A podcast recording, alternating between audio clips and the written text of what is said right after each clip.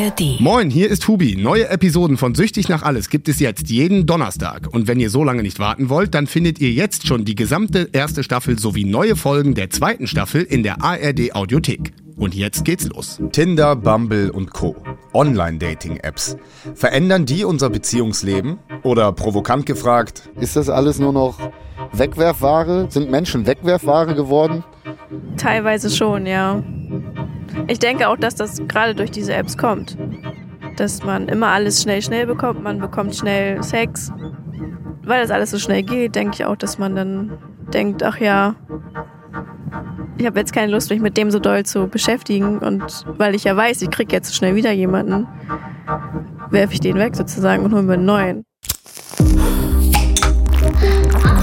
Süchtig nach alles. Ein Podcast mit Hubi Koch. Hallo und willkommen zu diesem Podcast von Bremen Next für die ARD Audiothek.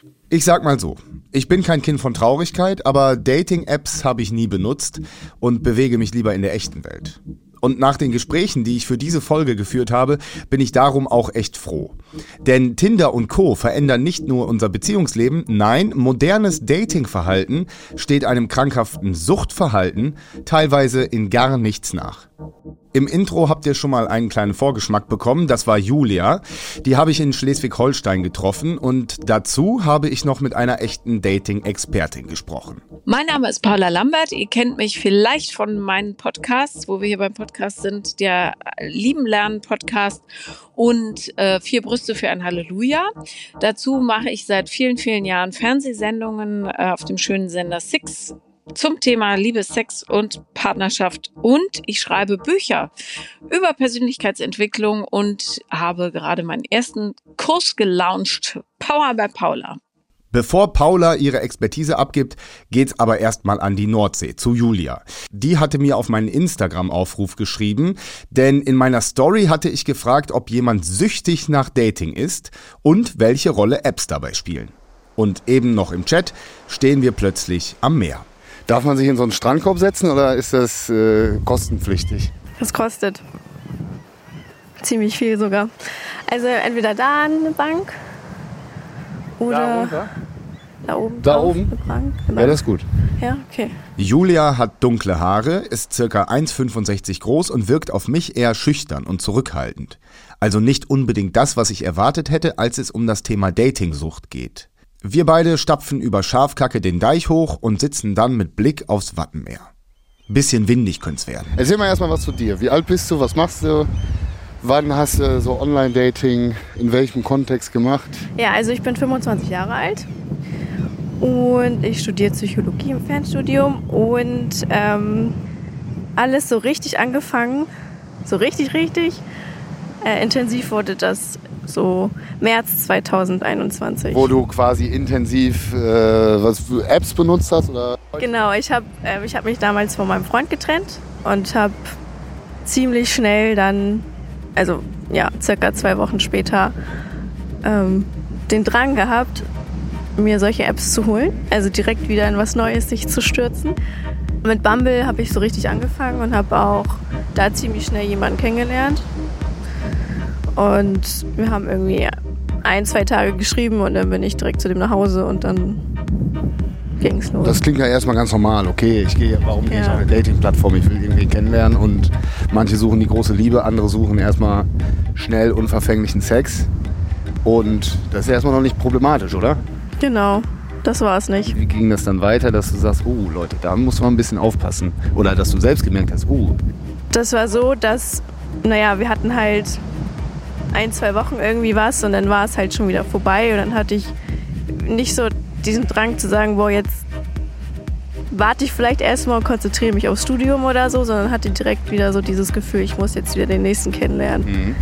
Und das hatte ich halt immer, immer wieder. Ich hatte teilweise mehrere gleichzeitig, mehrere Chats offen, mehrere Dates gleichzeitig, hatte auch ähm, mehrere Dates an einem Tag.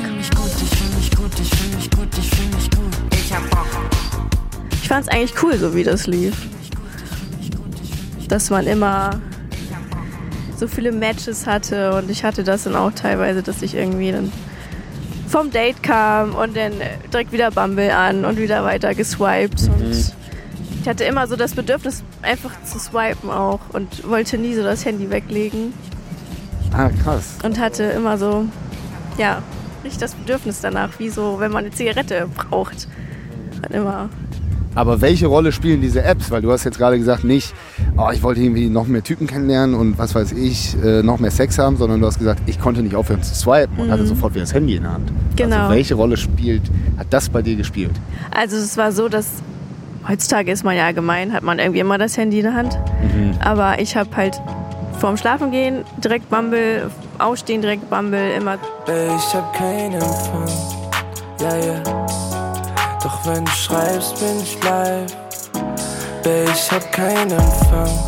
Also eigentlich war ich nur am Handy und habe mich gar nicht mehr auf andere Sachen konzentriert, weil ich immer diese Matches haben wollte, dieses Gefühl vom Match. Man kann es gar nicht beschreiben, was das in Ist einem das mit einem auslöst. Sound verbunden oder so? Oder mit irgendeinem Grafik oder irgendwas, was so einen dann so triggert besonders?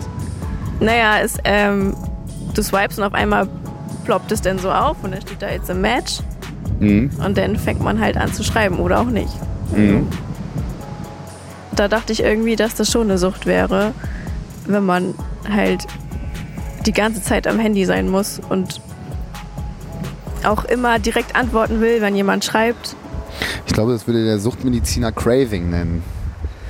Also, dass die Gedanken um den Stoff kreisen, Ja. beziehungsweise, ja, doch um den, um den Stoff kreisen, so wie der Käfer immer denkt, boah, ich, hab, ich muss jetzt unbedingt mir einen bauen, Alter. Ich Genau, ja. brauche jetzt was zu saufen. Ich bin unruhig, wenn ich es nicht habe. Ja, ja. So. Ah, das war auch so. Du warst unruhig, wenn du es dann quasi Ja. dein Handy nicht in der Hand hattest oder keine Matches. Genau, also ich bin auch mal mit dem Auto nach Bielefeld gefahren zu meiner Schwester von äh, Darmstadt aus. Ist ja schon ein Stück und selbst da während der Autofahrt musste ich auf Bumble. Ich hoffe, die Polizei hört jetzt nicht zu, aber ich musste am Handy ein bisschen sein so und konnte selbst da das nicht in Ruhe lassen.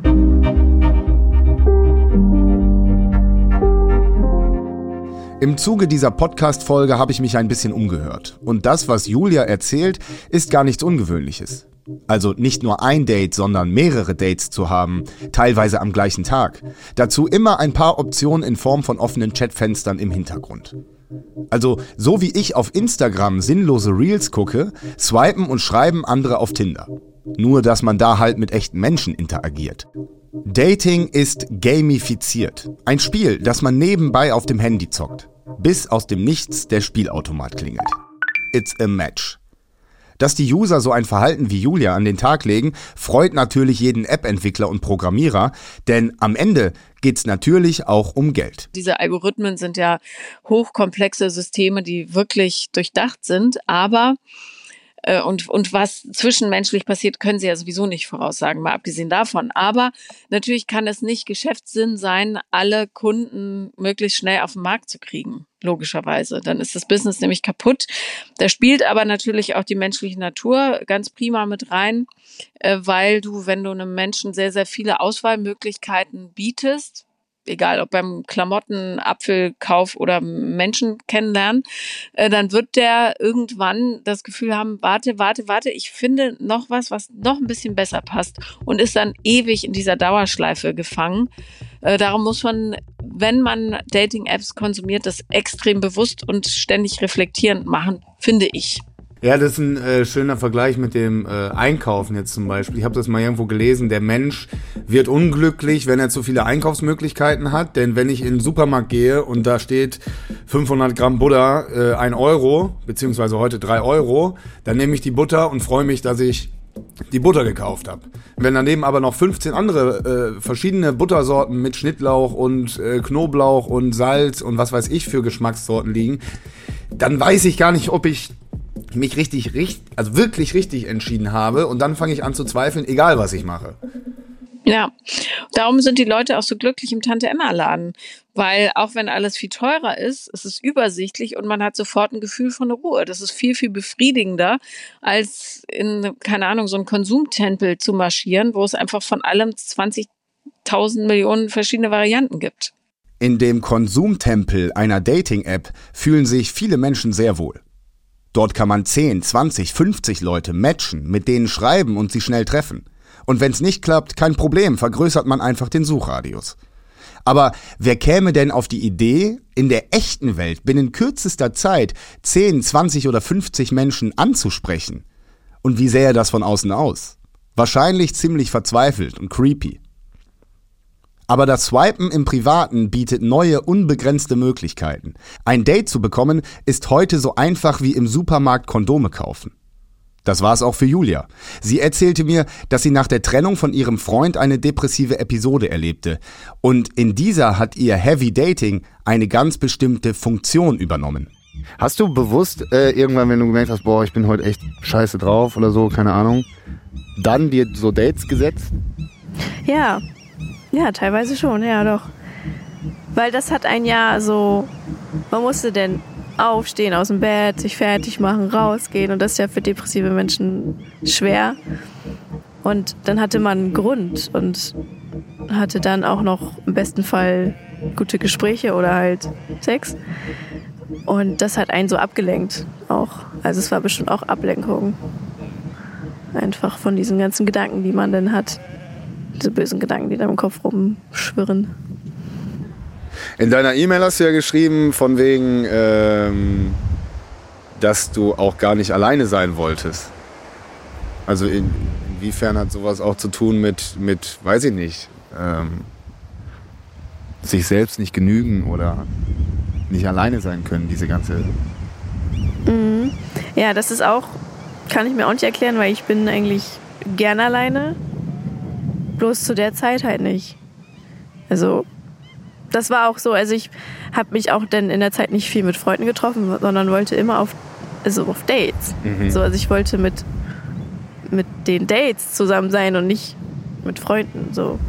Mhm. Wenn nämlich, also es war so, dass mir das einfach wichtiger war, als mich mit meinen Freunden zu treffen oder bei meiner Familie zu sein. Ich weiß, wie du tickst, Babe. Steht mein Name auf deinem Display, sagst du deine Mädels, ich geh. Aber nicht die Location, weil du dich schämst. Was du in mir siehst, kann deine Freunde nicht verstehen.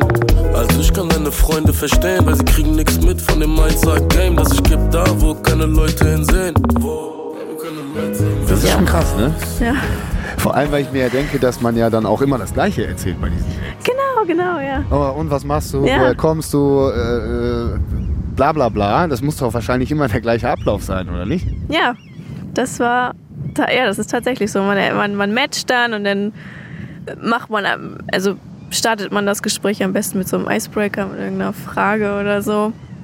Wie zum Beispiel, was wäre ein guter Gesprächseinstieg?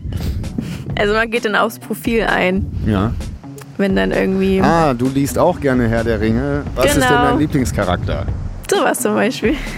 Ja, okay, gut. Genau. Und dann, ja, dann fängt das an mit, oh, was machst du so beruflich? Studierst du? Hobbys und sowas. Ne? Also das ist halt immer der Standard gewesen und das war wirklich wie, als würde man so eine Kassette immer wieder abspielen.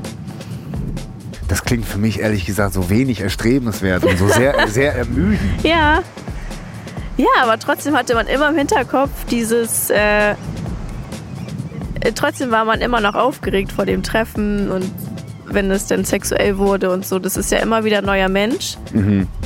und immer wieder aufregend. Und trotzdem hat ja jeder, wie gesagt, eine andere Geschichte auch. Und das war dann trotzdem irgendwie spannend. Also ermüdend, dasselbe alles zu erzählen, aber auch spannend, das von den anderen wieder alles neu so zu erfahren. Das alles klingt für mich nach dem unendlichen ersten Mal. Immer wieder erste flüchtige Berührungen, Herzklopfen, schwitzige Hände, immer wieder der erste Kuss, das erste Mal Sex. Das ist aufregend, da werden richtig Hormone rausgeballert, da spürt man sich Leben. Aber dabei geht es ja gar nicht mehr um den einzelnen besonderen Menschen einem selbst gegenüber, sondern nur um den Kick, den man von diesem Menschen bekommt. Ein Kick, für den einige Freunde und Familie vernachlässigen, also Suchtverhalten an den Tag legen. Auf der Suche nach einem High, für das andere Alkohol trinken oder ins Casino gehen. In der Sache ist es ganz genau dasselbe und auch das, was im Gehirn passiert, ist genau dasselbe. Das Belohnungszentrum wird angesprochen. Du fühlst dich nicht mehr so dolle. Ja, du kannst ähm, Gefühle wegdrücken damit. Und idealerweise gibt es sogar eine Belohnung. Sex oder ein Date oder jemand, der sagt, hey, du hast aber tolles Haar. Keine Ahnung, ja, was einem da so reicht. Das kann einen natürlich auch süchtig machen, weil ähm, gerade wenn es gut läuft, äh, trifft er auch nicht auf jedes Date zu, ja, dass es richtig gut läuft. Äh, aber wenn es gut läuft, dann ähm, kriegst du natürlich so ein totales Oxytocin-High. Und danach kann man schon süchtig werden, dass du immer diesen Kick brauchst und eben nicht die Realität, wo es auch mal ein bisschen kompliziert oder zumindest ja oder komplex oder halt auch langweilig sein kann. Und der Haken an diesem Dauerdating ist auch, dass man so wahnsinnig abstumpft. Das ist ein bisschen wie beim Pornokonsum, äh, wo man ja auch weiß, dass es tatsächlich den Frontalkortex einfach angreift und ähm, du immer stärkere Impulse brauchst, um überhaupt noch stimuliert zu werden. Und dasselbe funktioniert beim Dating ja auch. Wenn du, keine Ahnung, pro Woche acht Leute triffst oder vier auch nur, dann wird es dir irgendwann so vorkommen, dass jeder so viele Fehler hat, dass eigentlich niemand mehr sich eignet, um ihn mal genauer anzuschauen. Und dann gerätst du in, was ich eingangs meinte, in so ein Konsumverhalten, das dich selber zwar auf so einem High hält, weil es ja sehr unterhaltsam ist, aber es erfüllt dich halt nicht. Und dann sitzt du am Sonntag doch da und grämst dich wahnsinnig, weil du dich weder jemandem wirklich offenbart hast, noch umgekehrt. Dating in dieser extremen Form ist nichts von Substanz. Und auch Sex befriedigt nur kurz und nicht langfristig. Dating simuliert Nähe und Beziehung, die im Zweifel völlig bedeutungslos ist. Ghosten ist ja scheinbar ganz normal geworden. Einfach nicht mehr antworten, nachdem man am Tag zuvor Sex und vielleicht persönlichste Gespräche hatte. Match auflösen, jemanden ignorieren. So schnell wie Nähe hergestellt ist, ist sie auch wieder weg. Simulierte Nähe in simulierter Beziehung. Das Leben in dieser Simulation kann auf Dauer ziemlich fertig machen. Wie bei Julia. Das äh, hat mich schon echt auch sehr abgestumpft, einfach, ja. Das hat irgendwie kaputt gemacht. Was hat's kaputt gemacht? Ja, einfach, also man hat ja den Menschen nicht mehr als Menschen gesehen, ne? sondern einfach nur als ja, Objekt klingt jetzt auch so hart, aber ja, Bisschen war es so. Ich bin der Sexroboter. Sexroboter. Mach mich an, mach mich aus, steck ihn rein, steck ihn raus. Ich bin der Sexroboter. Sexroboter. Leben in der Konsumgesellschaft. Fast Food, Fast Fashion, Fast Delivery, Fast Sex. Traurig, dass Konsum auch vor menschlichen Seelen keinen Halt macht. Aber so ist das scheinbar in Zeiten der absoluten Reizüberflutung das ist ja auch etwas, was irgendwie gar nicht, äh, also wofür der Mensch gar nicht gemacht ist. So viele Menschen hintereinander zu treffen und mit denen Kontakt zu haben und wahrscheinlich persönlichste Sachen zu besprechen. Immer mit der Gefahr, morgen werde ich vielleicht geghostet und dann war eh alles für die Katz. Ja, äh, und darum sind ja Leute, die echt lange auf Tinder sind, äh, häufig deutlich unglücklicher als vorher. ähm, es gibt auch viele Frauen, speziell, die zu mir in den Podcast kommen, denen ich das einfach untersage. Ich habe da natürlich keine Macht drüber, ob sie es wirklich machen, aber wo ich wirklich sage, für dich ist das das denkbar Schlechteste, was du tun kannst in deiner Situation, weil die auch kein Gefühl dafür haben, wo die eigenen Grenzen sind, was sie eigentlich brauchen, die dann in so, so Beziehungsabhängigkeiten oder eh schon in Beziehungsabhängigkeit leben, wo sie unbedingt die Wertschätzung des anderen brauchen, um sich selber überhaupt gut finden zu können. Mm, und für solche Menschen sehr sensible Seelen ist es einfach eine Katastrophe. Dating ist für richtig harte Leute. Wer viel konsumiert, der spürt sich nicht mehr, verliert den Kontakt zu sich selbst. Das ist bei Alkoholikern, Pornosüchtigen oder Kiffern genau dasselbe. Und wenn ich mir die Woche mit drei, vier oder fünf unterschiedlichen Dates verplane, könnte ich mich ja mal fragen, ob das noch so normal ist welche Funktion mein Dating übernimmt, was ich kompensiere und ob ich mir selbst einfach nicht mehr genüge. Anders fühle ich mich nicht wohl. Ich will Frauen und Alkohol. Die Wertschätzung dieser einen Person gegenüber, die geht ja voll verloren in diesen Apps, wenn wupp, wupp, wupp, wupp, wupp das so durchswipes wie so ein TikTok-Reel. Ja.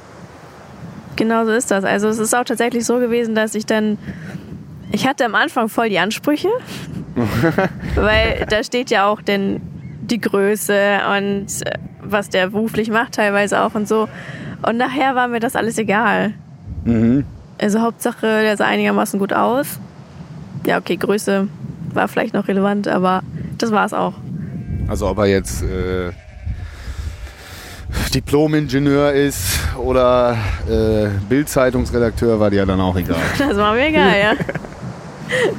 Ja, am Schluss äh, landest du dann halt, weil man da auch so ausdünnt, dann als Mensch, du landest dann ähm, in einem Zirk, äh, wie sagt man, so Kreislauf, wo du ähm, wirklich nur noch Zuspruch möchtest von jemandem. Und Sex zu kriegen, das ist halt die einfachste Form des Zuspruches, die du dir so holen kannst. Ja, jemand, der sagt, ey, deinen Körper finde ich mega, bitte ejakuliere in mich rein oder auf mich drauf oder was weiß ich. Ähm, und da, da musst du dich null mit dir oder der anderen Person auseinandersetzen, wenn es ganz gut für dich läuft, äh, falls du es nämlich nicht willst. Und, ähm, und du kannst es nahezu unbegrenzt haben, wenn du dich nicht sau doof anstellst. Also, und das macht das Leben natürlich scheinbar einfacher. Du musst dich gar nicht selber zeigen, sondern kannst ähm, dich auf so einer oberflächlichen Welle da durchreiten im wahrsten Sinne des Wortes. Das Problem bei oberflächlicher Befriedigung ist, sie ist oberflächlich.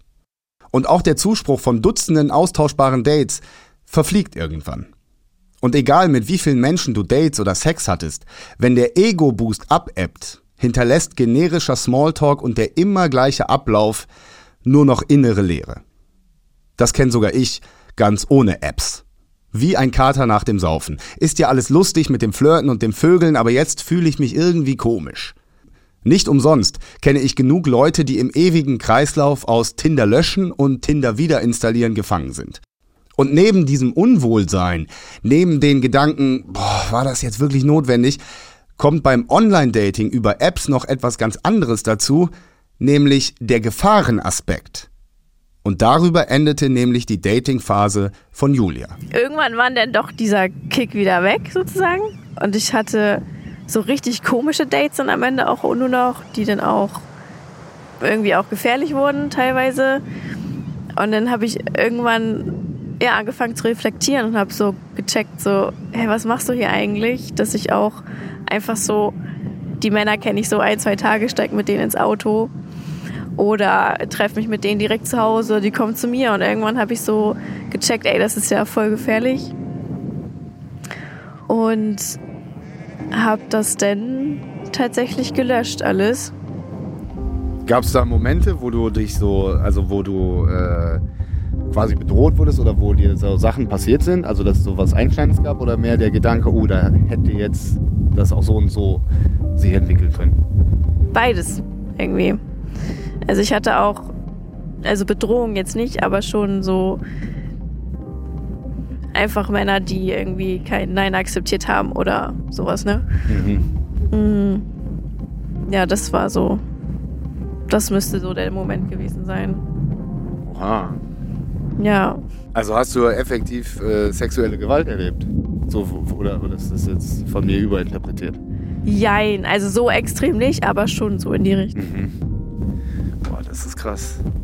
Ich frage mich auch jetzt zum Beispiel in diesen, wenn wir jetzt wieder auf diese Apps kommen, inwiefern das auch da eine Rolle spielt, weil die Erwartungshaltung, dass es jetzt auf jeden Fall zum Sex kommt, wenn es ein Match gibt, Mhm. irgendwie so drin ist. Weißt du, dass es so selbstverständlich ist.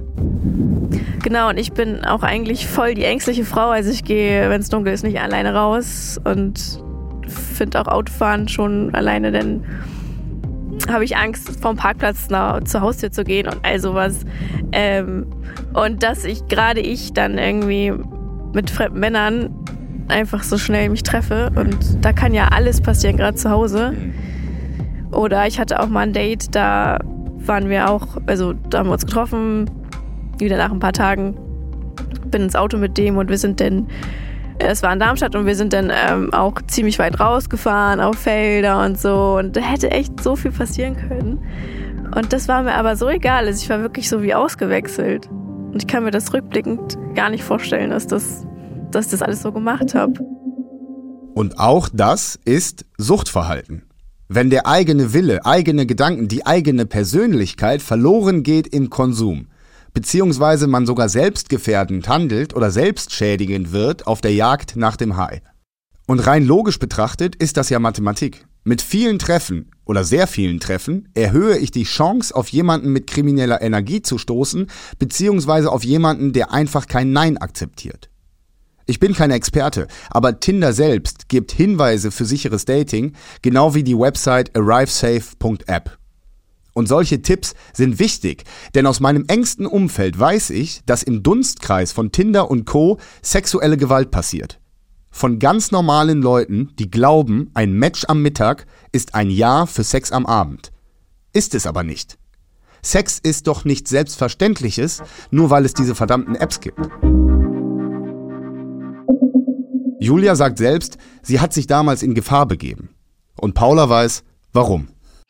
Naja, weil du Sehnsucht hast. Genau wie alle anderen. Also Julia jetzt.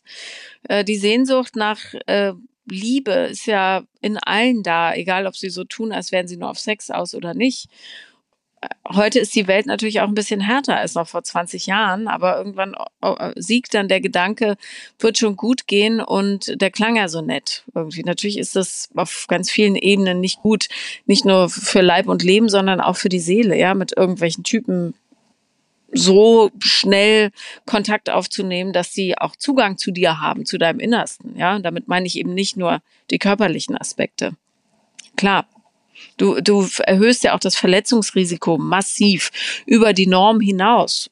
Wenn du jemanden auf der Straße kennenlernst oder im Supermarkt, gern genommenes Beispiel, äh, dann äh, weiß dein Körper sofort, ich kann den riechen, das geschieht ja in Millisekunden, ähm, der ich sehe, was der für eine Ausstrahlung hat, ich sehe, wie der guckt, ja, wie guckt der andere Leute an und dann ist dein Gefahrensender halt voll auf ja, also auf 100 Prozent. Bloß wenn du jemanden nur schriftlich kennst oder vielleicht vom Telefon, dann fehlen dir all diese Faktoren.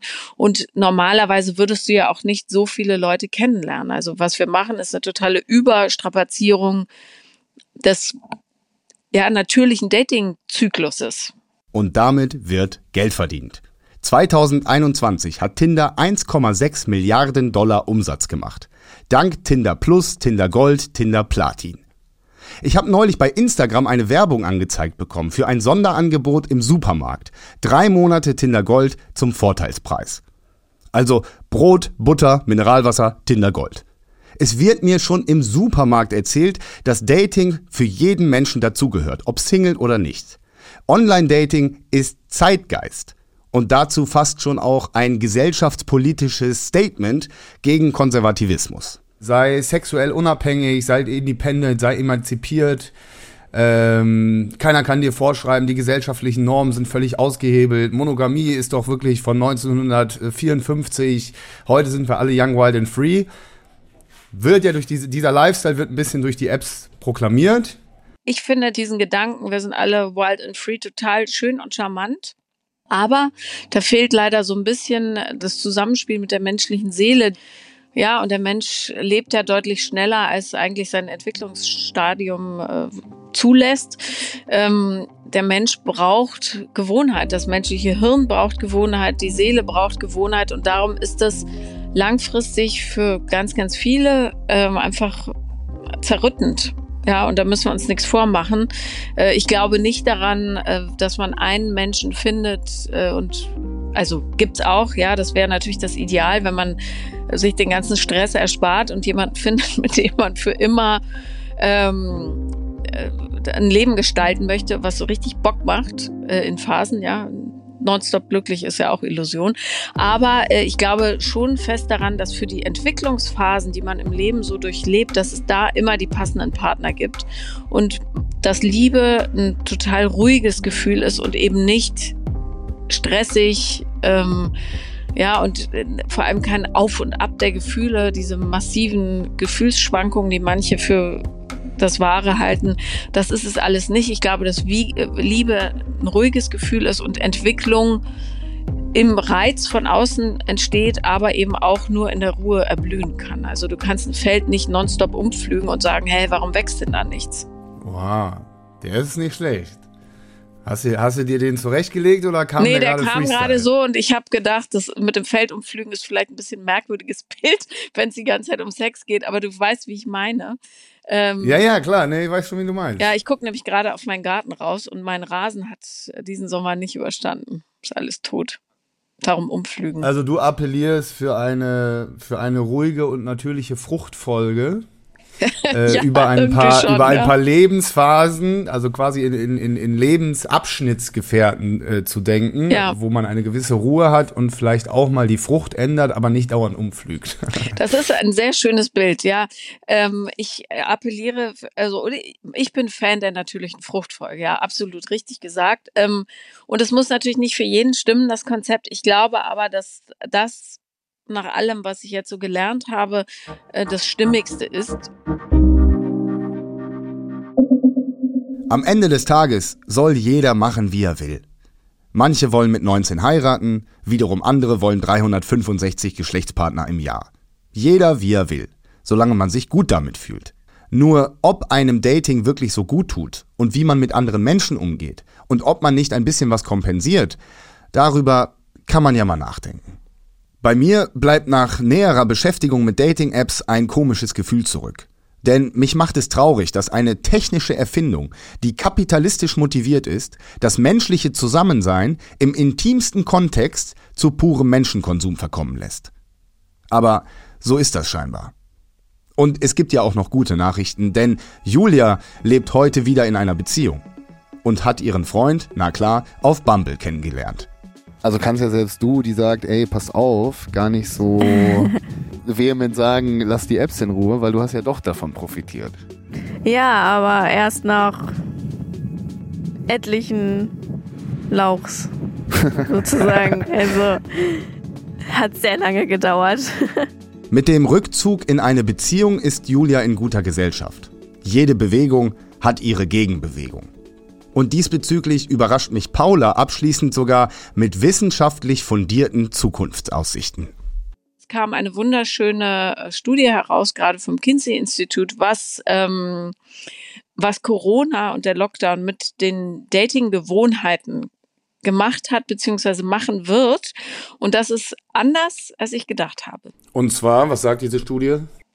Die Studie sagt, dass wir alle ähm, oder alle, die halt daten, ne, logischerweise, ähm, hingehen werden zu äh, stärkeren, langfristigeren Bindungen und total weg vom One-Night-Stand. Sie haben den Tod des One-Night-Stands vorausgesagt.